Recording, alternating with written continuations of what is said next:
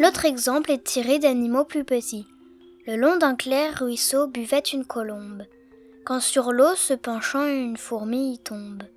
Et dans cet océan l'on eût vu la fourmi s'efforcer, mais en vain, de regagner la rive. La colombe aussitôt usa de charité. Un brin d'herbe dans l'eau par elle étant jeté. Ce fut un promontoire où la fourmi arrive. Elle se sauve et là-dessus passe un certain croquant qui marchait les pieds nus. Ce croquant par hasard avait une arbalète. Dès qu'il voit l'oiseau de Vénus, il le croit en son pot et déjà lui fait fête.